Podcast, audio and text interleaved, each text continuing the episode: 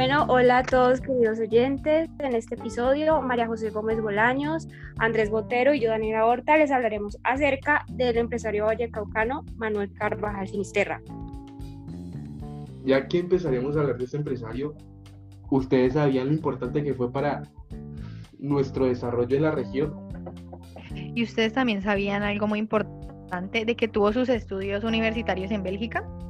A continuación, les voy a contar un poco sobre su infancia y sus raíces de cómo llegó a ser un gran empresario. Primero, Manuel Carvajal Sinisterra nació el 20 de febrero de 1916. Eh, junto a sus padres, Hernando y Eugenia, Manuel fue su primer hijo. Hernando, el padre de Manuel, junto a su hermano Alberto y su padre Manuel, tuve conformaron la empresa Carvajalicia en 1907.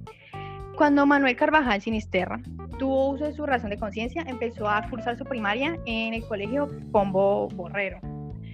Pero en 1931, cuando ya estaba terminando sus estudios, gracias al gran desempeño que tenía la empresa, su padre Hernando pudo mandar a estudiar a Bélgica, junto a su tío Alberto, que fue con él para que lo supervisara.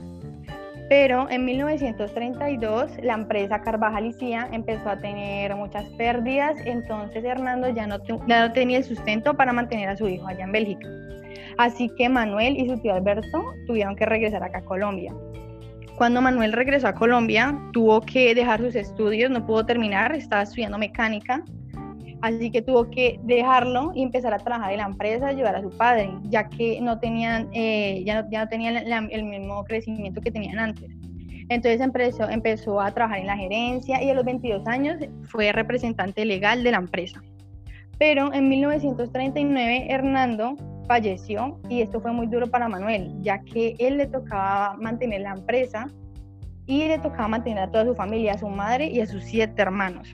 Pero en agosto de 1940 ocurrió algo muy asombroso en la vida de Manuel. Se reencontró con María Teresa de Raus, una vieja amiga de la familia, pero con el, con el paso del tiempo, eh, Manuel comenzó a sentir cosas por ella, así que la, la, iba a visitar a su hacienda. En el 14 de junio de 1941, Manuel y María Teresa se casaron en la capilla de la Merced. Entonces, eh, retomando esta, esta historia, cuando ellos se van a luna de miel a Estados Unidos, a pesar de que era una, un viaje familiar de luna de miel, también era un viaje de trabajo. Manuel también aprovechó para visitar empresas en Virginia, Oregón y despachar pues material para la empresa. Para esa época, específicamente en 1941, eh, estaba en pleno la, crisis de la Segunda Guerra Mundial. Entonces esto le supuso a Manuel Carvajal eh, muchos, muchos retos y obviamente le, le, tuvo que poner el pecho a esta crisis. En esa misma época, eh, su amigo le consiguió un lote en el barrio Santa Mónica, donde funciona la sede administrativa de Carvajal. En ese, en ese tiempo eh, pasaron muchas cosas, él aprendió muchas, muchas cosas, él, digamos que, que esa era como, como una de las características de él, que siempre como que no se quedaba en una sola cosa, sino que eh, quería como adquirir más y más conocimientos. Él aprendió a pilotear una avioneta, eh, también otro suceso muy interesante que pasó fue que declinó a un ministerio de comercio en el gobierno de Ospina Pérez y también uno de los acontecimientos más importantes en su vida es que fue papá. Bueno, esto por una parte. Ya, digamos, otra cara de lo que es él como empresario en esa época es que comenzó a preocuparse mucho por la generación de energía que necesitaba aquella Cali que crecía.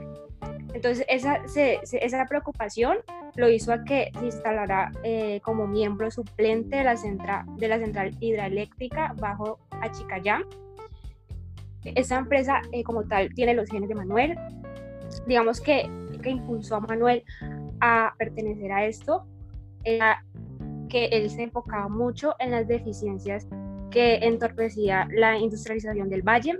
Él no quería trabajar solamente eh, en una empresa competitiva, sino también quería trabajar por una ciudad, por la región. Entonces eh, lo nombraron como miembro de, de, la junta directiva de la central. Eso digamos que marcó mucho, mucho la vida de, de Manuel. Otro suceso también importante en la vida de él es que en plena tensión, eh, en esa época cuando muere Jorge Luis de Gaitán, un año antes específicamente, se le nombra como ministro de Minas y Petróleo. Bueno, eso pasó en el año 1941. Ya para el de agosto de 1950, años, muchos, muchos años adelante, eh, Laureano eh, Gómez lo nombra como oficialmente como ministro de Minas. Digamos que toda esta historia de logros, pujanza y rectitud, que fue cuatro años más tarde que se enfrentó a Rojas Pinilla. Eso también fue, digamos que, un aspecto muy importante en la vida de él, porque él se enfrentó al actual presidente, que era Rojas Pinilla. Esto porque él, eh, digamos que su enfoque principal era velar por, por la ciudad, por el Valle del Cauca. Entonces, en ese, en ese tiempo, el presidente quería eh, llevarse de la ciudad unos trampolines que se habían instalado en las piscinas olímpicas de Cali. Él a eso lo, lo enfureció mucho, mucho, mucho, porque eso obviamente no le convenía y ponía en desventaja a la ciudad. Entonces, eh, llegó a tal punto de que él dijo que tenían que matarlo que para poder que se llevaran esos trampolines. Entonces ahí se vio como la magnitud que tenía él, como la importancia que tenía él aquí en la ciudad y como que se, ya se le permitía poner el mismo nombre en ese entonces del presidente en el mismo renglón que la de Manuel Carvajal. Entonces, eh, más allá como de las prevenciones que pudiera tener como con su forma de gobernar, Manuel Carvajal, eh, la voz de Manuel se levantó, eh, se levantaba muchas veces porque él trataba siempre como de buscar ventajas y lo mejor para la ciudad. Él se le desarrolló como esa hermosa obsesión por como un sentido de pertenencia por esta tierra, por el Valle del Cauca. Entonces, eh, pues finalmente los trampolines no se los llevaron y nadie pudo conseguirlo en ese momento. Ya para septiembre de 1950, eh, digamos que ya pasó todo esto y ya se, ya se enfrenta a otro proyecto que era que fue auxiliar financiero del Ministerio de Educación. Esto, digamos que si podemos analizar un poco esto, siempre los cargos y los proyectos donde él se involucraba siempre era como relacionados con sacar como provecho al departamento. Entonces, él perteneció a la delegación del Departamento del Valle en los Juegos eh, Nacionales de 1951 en Santa Marta. Entonces, él obtuvo la, eh, la sede de esos Juegos para Cali. Entonces, eso también representó mucho en la ciudad y obviamente fue muy beneficioso para esa época. Bueno, entonces un momento definitivo también en la vida de, Manuel Carvajal es que él se vincula al proyecto del cartón. Entonces, él, digamos que una de las características de él como empresario es que él veía como una industria o, veía un negocio y él se involucraba tanto que él, él, investigaba mucho sobre eso, sobre cómo se comportaba esa industria. Entonces, esta vez no fue la excepción, él se vinculó al proyecto del cartón investigó mucho sobre esa industria, le recomendaban muchos libros, muchas, muchas cosas sobre eso y él, él lo leía, se leyó cuánto libro le recomendaran sobre la industria. Digamos que, bueno, él se vincula al proyecto del cartón, él lo nombran miembro de la Junta de Asesoría del, Banco de Bogotá, pero esto fue porque él persuadió a los empresarios antioqueños para que participaran en el negocio del cartón en Cali. Entonces aquí también se ve como mucha, mucha su habilidad de, expresión, como su, visión en los negocios. Entonces eso le ayudó mucho, mucho en la, como tal en los proyectos que él, que se involucraba. Ya como un resumen de, de lo que he dicho hasta ahora, él se empecinó mucho, mucho, mucho en no solamente trabajar como presa familiar, sino también por la ciudad y por la región. Entonces, digamos como el perfil de él era que él cuando le preguntaban el qué era, él decía que él era un industrial. Eh, esa era como la respuesta de él. Entonces, antes de llegar a los 30, él, él ya se, se, veía como un líder, como que él era capaz de empujar proyectos departamentales de gran tamaño. Él también concertaba muchas reuniones, encuentros políticos. Digamos que su inteligencia también digamos, sobresalía. Entonces empezó a ser como reconocido entre los altos círculos de poder nacional. Entonces uno de los valores o los atributos también que él tenía era que era, pues como dije anteriormente, era muy visionario y era una persona, una muy buena persona. Él se preocupaba mucho por la gente, por la parte social. Bueno, entonces otro acontecimiento importante que, que tuvo en esa época, él reside en Bogotá porque se encarga de, de, ser Ministerio de Fomento. Bueno, él se va un tiempo a Bogotá con su familia, pero él renuncia a ese cargo porque él quería volver a la Cali por su empresa y a relacionarse en diversos proyectos de desarrollo de la región. Entonces Manuel presenta sus también a la disponibilidad de visas. Digamos que estas circunstancias también se les facilitó el acceso a licencias necesarias para importar maquinaria y algunos insumos intermedios como tintas y papelería. Entonces, en esa época también, pues como hablé anteriormente que sobre la crisis de la Segunda Guerra Mundial, esta empresa Carvajal fue una de las pocas que salió bien de esta, crisis.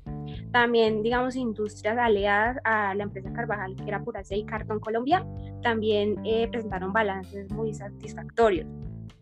Digamos que estas cifras también daban cuenta del trabajo arduo que Manuel, que Manuel hizo. Y también eh, una cosa que también llamaba mucho la atención era que en las empresas que él estaba, por ejemplo en Carvajal, eh, el buen clima laboral era, era como muy, muy comentado. Bueno, entonces ya eh, muchos años, nos vamos ya para 1960, específicamente el 23 de abril, se funda la editorial Norma.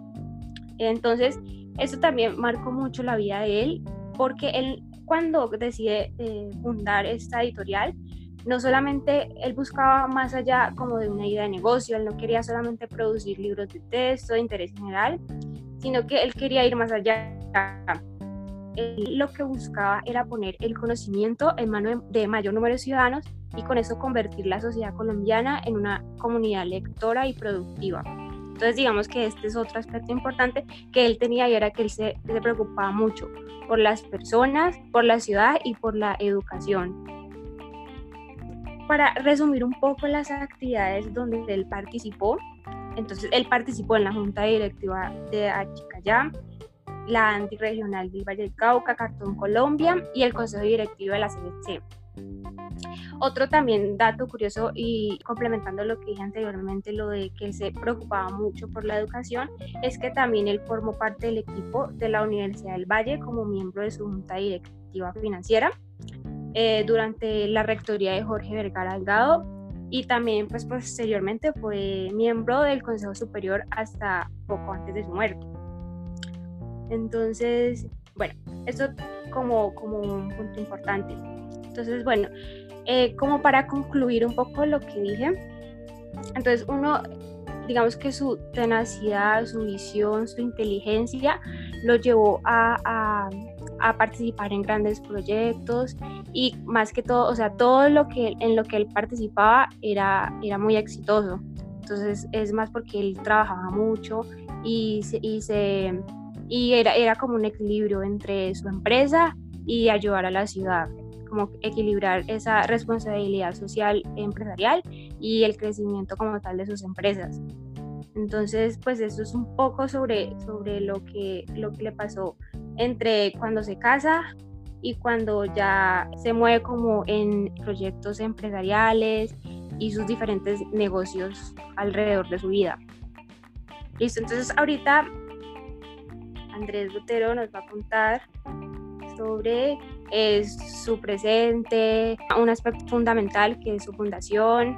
Entonces, eh, Andrés. Voy a retomar unas actividades que fueron mencionadas por mis compañeras y hacer profundización de ellas. Ya conocemos un poco acerca de quién es Manuel Carvajal Sinisterra y pues les profundizaré en, otros, en otras actividades. Eh, él cuando estuvo en el Ministerio de Minas y Petróleos, él la verdad no sabía nada del tema y pues al principio se negó acerca de ello. Pero pues el presidente Laurino Gómez insistía que él era el apto para ese, ese puesto. Y ahí también es donde se traslada a Bogotá junto con su esposa, también para aprender acerca de todo eso. Inicialmente él tenía una idea en privatizar la empresa.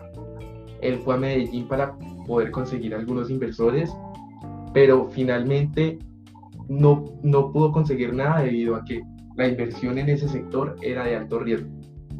Así que decidió que fuera totalmente pública porque debido a que en ese entonces había un decreto donde había un, un capital destinado netamente para el petróleo. Esto implicaba que tenía que modernizar rápidamente la, la refinaria. Gracias, gracias a esto, Manuel Sinisterra ayudó a un país la concesión de un yacimiento petrolero. Aquí es donde nace Ecopetrol y gracias a él entre una empresa mixta entre lo público y lo privado. Hoy en día, cabe aclarar que Ecopetrol es la cuarta empresa petrolera más grande de Latinoamérica y la primera en Colombia. Eh, ya mi compañera, como mencioné antes, él también fue ministro de, de Fomento y pues como muchas de sus actividades, una de sus principales era trabajar en varios proyectos. Como sabemos, él siempre fue muy dedicado a su comunidad y a su región. Pues uno de esos proyectos fue dar un auxilio financiero al Ministerio Educativo para enviar una delegación al Departamento del Valle a los Juegos Atléticos Nacionales de 1951 en Santa Marta. Esto con el motivo de que él siempre quería ayudar, ayudar a su comunidad en general. Eh, bueno, ya después de presentar su renuncia en 1951, él ya decidió volver con su familia a Cali y ponerse de al frente con, el, con la empresa. Eh, la empresa cada vez iba mejorando más debido a los nuevos cambios de divisas, las nuevas importaciones de maquinarias, etc. Entonces era un un auge muy importante para él. Además aquí en el valle, en este sector, cada vez está aumentando más las empresas como Chiclets Adams, Colapix y Quaker se establecían en la zona de Cali y Jumbo. Además es importante resaltar que la industria azucarera era uno de los motores principales del valle en desarrollo, pero tenía ciertas limitaciones. Esto debido a que había muchos desbordamientos alrededor del río Cauca y esto hacía que algunos terrenos sean inutilizables ya sean por semanas o por meses. Además de esto, eh, alrededor del valle había un déficit de energía eléctrica y esto hacía que la infraestructura a largo plazo no se pueda desarrollar. Él tuvo una idea, junto con el gobernador y algunos líderes empresariales, ir al, al TVA, al Tennessee Valley Authority, donde allá pudieron conocer cómo a partir de unos caudales podían aprovechar sus terrenos y crear energía.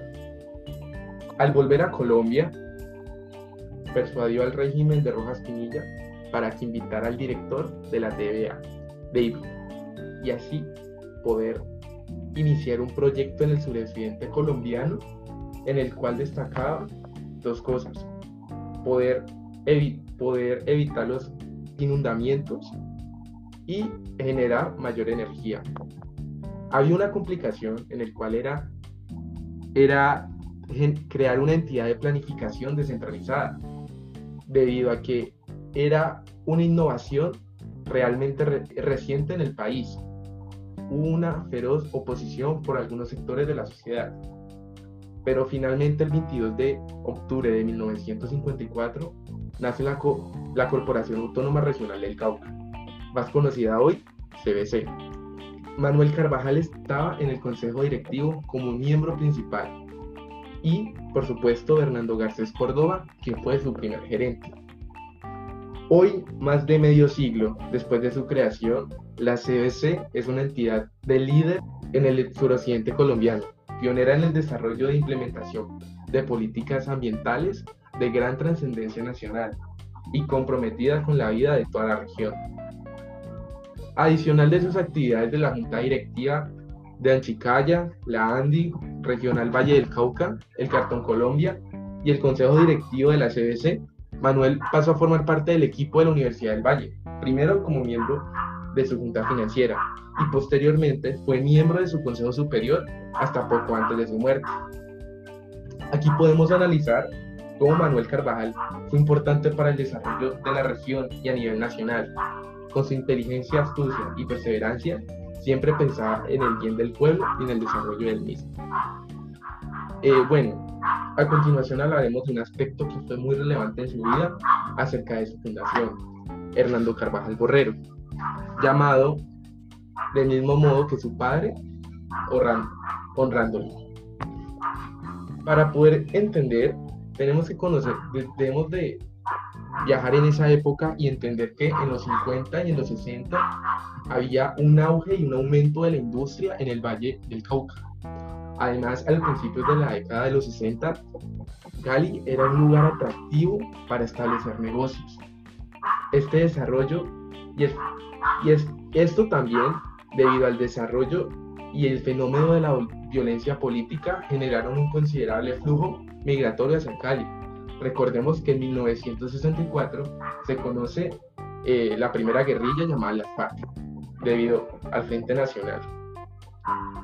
Esto, y esto hace que haya mucha migración hacia Cali y los pueblos cercanos. Debido a su ritmo creciente en la ciudad, desborda su capacidad para suministrar los servicios públicos de la población. A consecuencia de esto, no había colegios ni puestos de salud. Además de presentarse múltiples inundaciones en el oriente de la ciudad y falta de alcantarillado. Esto debido a ferrocarriles. A partir de esto, Manuel Carvajal decide crear una fundación y entregarle en donaciones el 40% del patrimonio de los fundadores de Carvajal y CIA.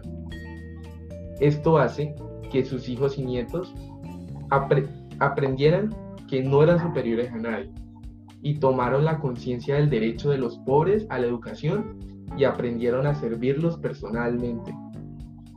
Al promover la fundación, Manuel estaba buscando la manera de crear programas de solidaridad a gran escala, por poner en práctica la doctrina, social de la iglesia, y la oportunidad, la oportunidad surgió con la llegada del nuevo arzobispo en Cali. El proyecto de Manuel empezó a tomar la forma de una organización sin ánimo de lucro, orientada a promover el cambio que tanto necesitaba la ciudad en ese momento. El 10 de abril de 1961, la idea se concretó bajo el nombre ya mencionado, Fundación Hernando Carvajal Borrero. Bueno, gracias a esto podemos entender cómo su vida gira en torno de una gran equidad hacia la comunidad. Bueno, su familia siempre fue muy devota. Entre sus padres, esposa e hijos siempre fueron muy creyentes y a través de la iglesia lograron, lograron hacer donaciones y crear departamentos en el cual promocionaran a ciertas comunidades vulnerables entre ellas el Departamento de Cultura y Deporte, el Departamento de Promoción a la Comunidad, que ejecutaba programas a mejoras de hogar, la educación y nuevas iglesias parroquiales. Bueno, gracias a que conocemos más de, de este gran empresario, podemos entender el desarrollo y la infraestructura en la región de, esta región y el país. A continuación queremos dar unas reflexiones que hicimos a través de este empresario. Iniciaremos por mi compañera María José. Bueno, algo que me gustaría resaltar mucho es que desde muy joven Manuel eh, se destacaba por ser muy inteligente y trabajador, ya que su padre, Hernando, lo llevaba con frecuencia a, a la empresa siempre tuvo una gran afición a las máquinas y era muy aplicado al estudio. Por eso cuando regresó de Bélgica y no pudo seguir estudiando, esto le afectó mucho. Pero gracias a su esfuerzo y dedicación en la empresa Carvajal y CIA, logró formar coordinación en los procesos para mejorar la calidad y rendimiento. Esto es muy importante destacar, ya que por los valores que, como mencionan mis compañeros, por la crianza que tuvo, los, los colegios donde se crió, se volvió un hombre muy dedicado y estudioso y pudo sacar al frente la empresa de su familia en, en una edad tan, tan corta. Ahora mi compañera Daniela dará otra conclusión importante.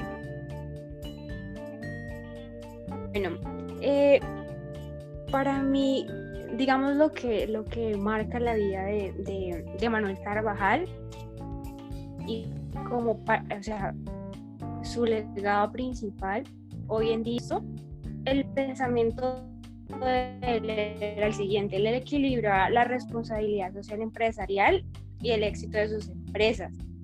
Entonces, eh, digamos que sus decisiones a lo largo de su vida nos mostraban como su, su bondad, su empeño a, a, conseguir por, porque la región creciera. Esto, esto los empresarios hoy en día no se ve.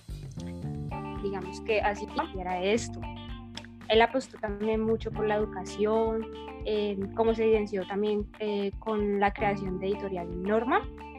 Y digamos que un aspecto importante que nombra la hija de él es que él vivió y murió convencido de que la ignorancia era una, una forma de esclavitud. Entonces digamos que ese pensamiento como tal me parece muy, muy interesante y, y, pues comparto también esa, esa, ese pensamiento que él tenía y que muchos y muy, que muy pocos empresarios hoy, en día tienen. Entonces eso, eso, eso me quedó de este empresario.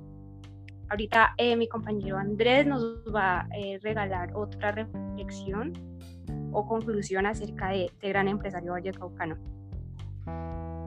Eh, bueno, quisiera seguir en parte de la reflexión de mi compañera diciendo que una persona muy entregada a la sociedad. Él de cierta manera era, podemos ver a un empresario que en su época era muy particular, en el sentido de que era un empresario que sabía cómo sacar sus ganancias, pero saber el momento de cómo ayudar a las personas, ayudar al, al pueblo, a la comunidad.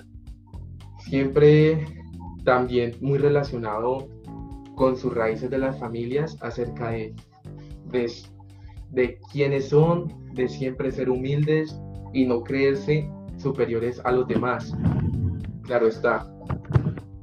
Y finalmente, él fue un empresario muy destacado, por ejemplo, en tener una relación muy importante entre jefe y trabajador, debido a que él no llegó a tener problemas en ese entonces con sindicatos debido a que hasta los mismos trabajadores decían que tenían mejor calidad en el trabajo que los estándares que daba la nación.